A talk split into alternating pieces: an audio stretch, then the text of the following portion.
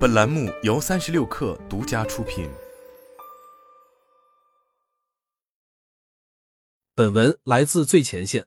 智能电动汽车还能进行怎样的产品定义？九月一日晚，极氪零零一高性能版零零一 F 二在宁波亮相。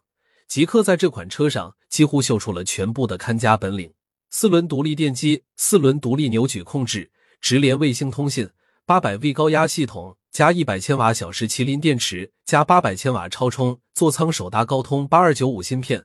用极客智能科技副总裁林金文的话来说，极客零零一 F 二是极客在新能源领域核心科技上的大成之作。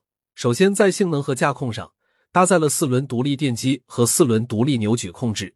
极客零零一 F 二可以在加速和操控上表现更为极致。据称，极客零零一 F 二的零百加速为二点零七秒。超过特斯拉二点一秒，是目前加速最快的量产纯电汽车。发布会现场，极氪 EF 二还演示了坦克掉头，即像坦克一样可以原地调转方向。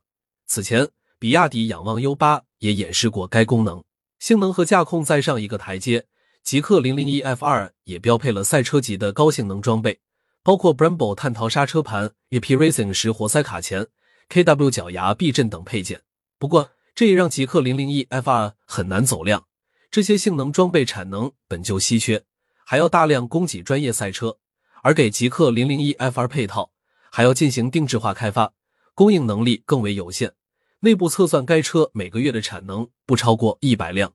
其次，在电动化上，极氪零零一 F 二基于八百 V 高压系统打造，搭载宁德时代一百千瓦小时的麒麟电池，加上极氪铺设的第三代超充产品极充 V 三。从电量百分之十充电至百分之八十仅需十五分钟。极客也在这次发布会上首次对外宣布，坚持自研、自建、自营充电网络。与小鹏、蔚来等国内新势力不同的是，极客的充电网络更重视超快充。数据显示，目前极客充电站超过七百座，而配备高功率充电桩的集充站有三百四十八座，占比近半。极客在充电基础设施布局上也相当积极。据称，其将在二零二三年内累计落成超四百五十座集充站，二零二四年则保持一天一站的速度。此次发布的集充 V 三尚未开始投入市场，它将在今年年底量产，明年一季度起投入使用。而在智能化方面，极氪零零一 F 二也不遑多让，首发量产搭载高通八二九五智能座舱计算平台，且率先在车上应用了卫星通信技术。卫星通信功能来源于吉利系生态公司时空道宇的技术加持。据介绍，年底前极客 EF 二即可开通相关服务，实现双向卫星消息和卫星通话，在没有网络信号覆盖的情况下，也能保持与外界联络，还可以进行精准的卫星定位。堆上如此多的新技术，极客零零一 F 二的使命并不是卖出多少辆车，而是作为极客此刻技术的承载终端，去进行品牌加持。极客智能科技 CEO 安聪慧表示，极客零零一 F 二限量发售，每个月仅售九十九台。该车当天也并未公布价格，预计一个月以后才将正式上市。今年十月下旬开启首批交付。今天我们展示的技术都是行业首发，这些技术我相信对极客的品牌一定有好的提升。品牌提升对零零一的销量一定会有帮助。